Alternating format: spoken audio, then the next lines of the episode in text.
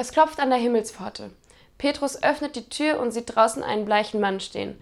Der bleiche Mann sagt, Hallo, ich bin der Hub. Und schon ist er wieder verschwunden. Petrus denkt sich nur, was ein komischer Kauz und geht. Eine halbe Minute später das gleiche Spiel. Es klopft, Petrus öffnet, der Mann steht draußen, sagt Hallo, ich bin der Hub und ist auch schon wieder weg. So geht es fünf Minuten lang. Dann wird es Petrus zu drum und er beschwert sich beim Boss. Hey Gott, was sagst denn du dazu? Da klopft alle halbe Minute ein Mann an der Tür, sagt Hallo, ich bin der Hub und verschwindet wieder. Gott überlegt einen Moment und wieder erwidert dann.